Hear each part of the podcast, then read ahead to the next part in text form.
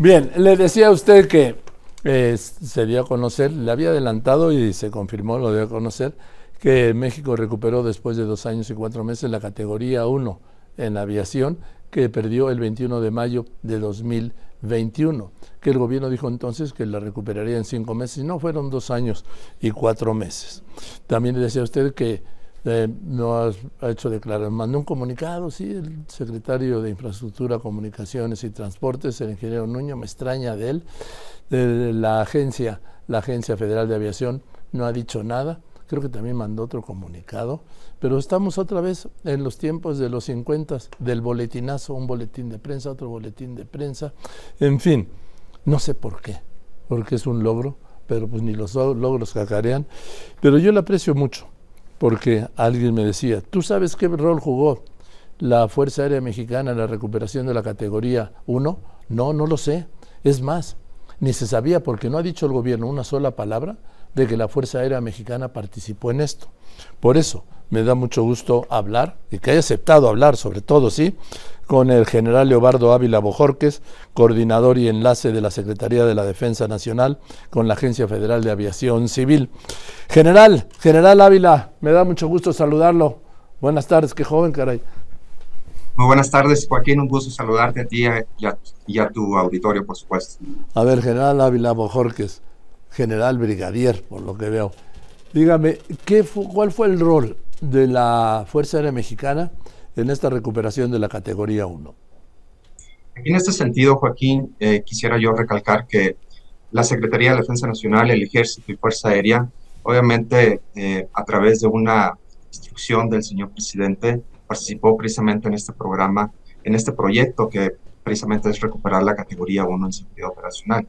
Y obviamente la, la Secretaría de Defensa Nacional integró un grupo multidisciplinario eh, con, con, mujeres y hombres especialistas, eh, como pilotos aviadores, técnicos, eh, médicos especialistas en medicina aeroespacial, abogados del Servicio de Justicia, todo un equipo completo, Joaquín, precisamente para ayudar a la Agencia Federal de Aviación Civil, trabajar conjuntamente, precisamente para lograr esta parte que el día de ayer, precisamente con, con gran entusiasmo, recibimos esa nueva categoría por parte de la Administración de Aviación Federal de los Estados Unidos.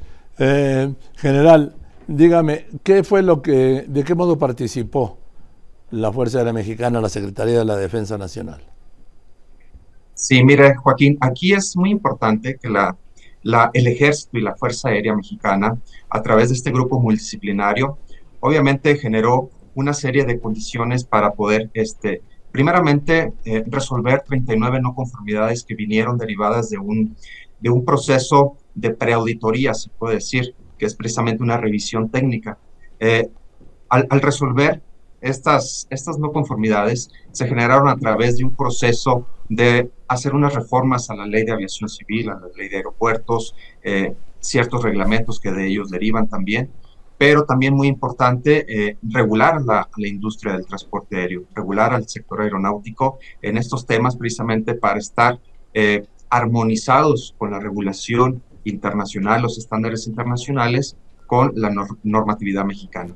Eso fue un proceso de, de, de estar eh, buscando también los consensos con diferentes áreas, pero también un proceso donde se reformaron, donde se diseñaron eh, específicamente el sistema de medicina de aviación civil en la FAC, que precisamente no contaba la autoridad en ese sentido para, para llevar a cabo este proceso.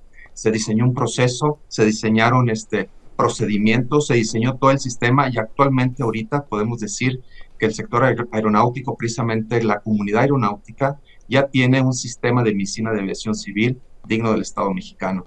Eso fue por un lado, también se llevó a cabo eh, el diseño de la coordinación eh, de investigación administrativa de accidentes e incidentes de aviación y que precisamente es una facultad también para la autoridad aeronáutica que lo tiene que desarrollar de una manera muy, muy armónica, acorde a los estándares internacionales. Y de ahí, Joaquín, obviamente vienen una serie de procesos de capacitaciones, de adiestramientos, que todo esto va englobado bajo un sistema eh, que le llaman los, la, Administración de Aviación de los Estados Unidos, un programa de evaluación de la seguridad operacional de la aviación internacional, que ellos obviamente lo, lo, tienen en ese sentido y que precisamente aplican a los, a los diversos estados que tienen destinos hacia Estados Unidos.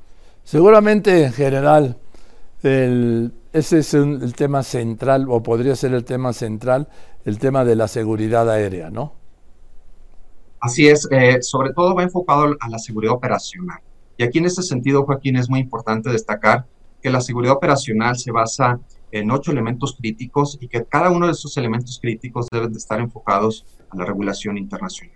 Y que precisamente viene desde la legislación, eh, el tener una estructura organizacional, el tener procesos, procedimientos, el tener la autoridad, la capacidad de certificar y, llevar a cabo el proceso de emitir licencias al personal técnico aeronáutico, el llevar a cabo los procesos de inspección, verificación, eh, supervisión y, y obviamente también muy importante, Joaquín, cuando aquellas eh, empresas o concesionarios no cumplen con estos procesos, la autoridad tiene que llevar a cabo el acto de autoridad a través de un proceso sancionado.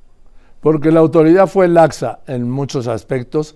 Por ejemplo, recuerda usted cómo se desfondó Aeromar y la autoridad la dejó pues irse a fondo, vamos, hundirse, porque pues le toleró esto, le toleró aquello, le toleró deudas, incumplimientos y la compañía desapareció, cuando yo creo que por falta de una supervisión, desde el primer momento tenían que haberla emplazado.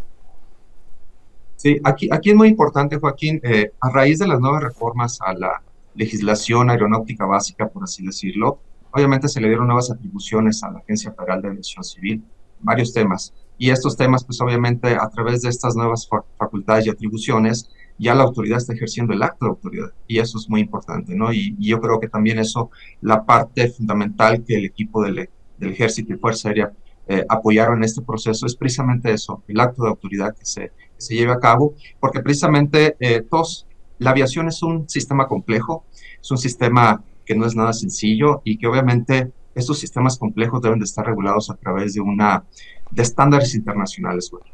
Y además así lo establece la legislación internacional. No es que la, la, Administración Federal de Aviación de Estados Unidos haya dicho, ah, pues ahora le voy a rebajar la categoría al gobierno de México en materia aeronáutica, sino que había una serie de fallos que eran insuperables y el gobierno de Estados Unidos en estos acuerdos bilaterales como el que tiene con México, pues exige una serie de requisitos para que sus aviones, con la mayoría de sus ciudadanos, que son los que lo usan, puedan venir a México o viajar de México a Estados Unidos.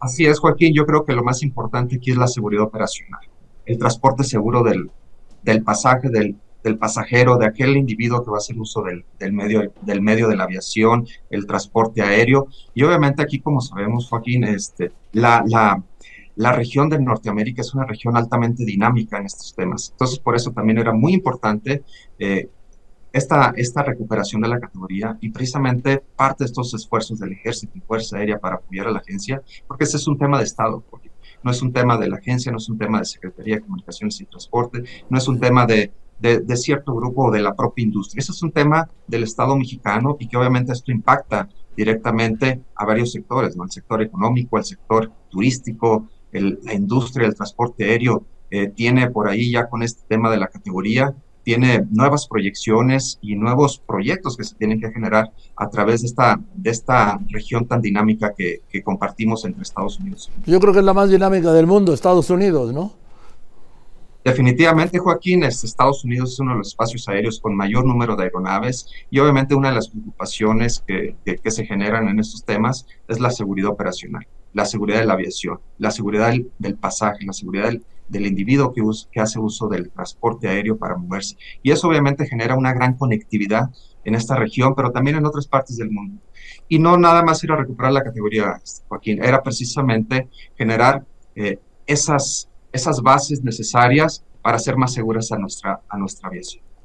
General, pues le aprecio mucho, le aprecio mucho que me haya aceptado general Leobardo Ávila Bojorques y para mí fue una revelación todo lo que usted me ha dicho, porque yo como la mayoría de los mexicanos no teníamos ni noción del rol que había jugado la Secretaría de la Defensa Nacional y la Fuerza Aérea Mexicana en la recuperación vital de esta categoría 1 después de dos años y cuatro meses. Le aprecio mucho que me haya aceptado esta conversación, pues para decir lo que hicieron, porque luego no se sabe.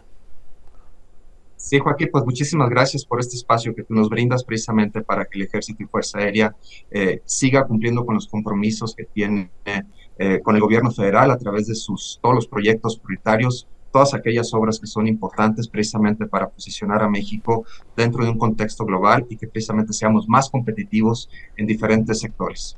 Gracias, general. Le mando un saludo. Buenas tardes. Muy buenas tardes, Joaquín. Este, general, nada más una duda. ¿Cuántos años tiene usted? 52 años, Joaquín. ¿Y ya es general brigadier? Bueno, venga, felicidades. Gracias, Joaquín. Muy buenas tardes. Pues el general brigadier, sí, general brigadier, estas son las nuevas generaciones del ejército. General brigadier Leobardo Ávila Bojorques, coordinador y enlace de la Secretaría de la Defensa Nacional en la Agencia Federal de Aviación Civil.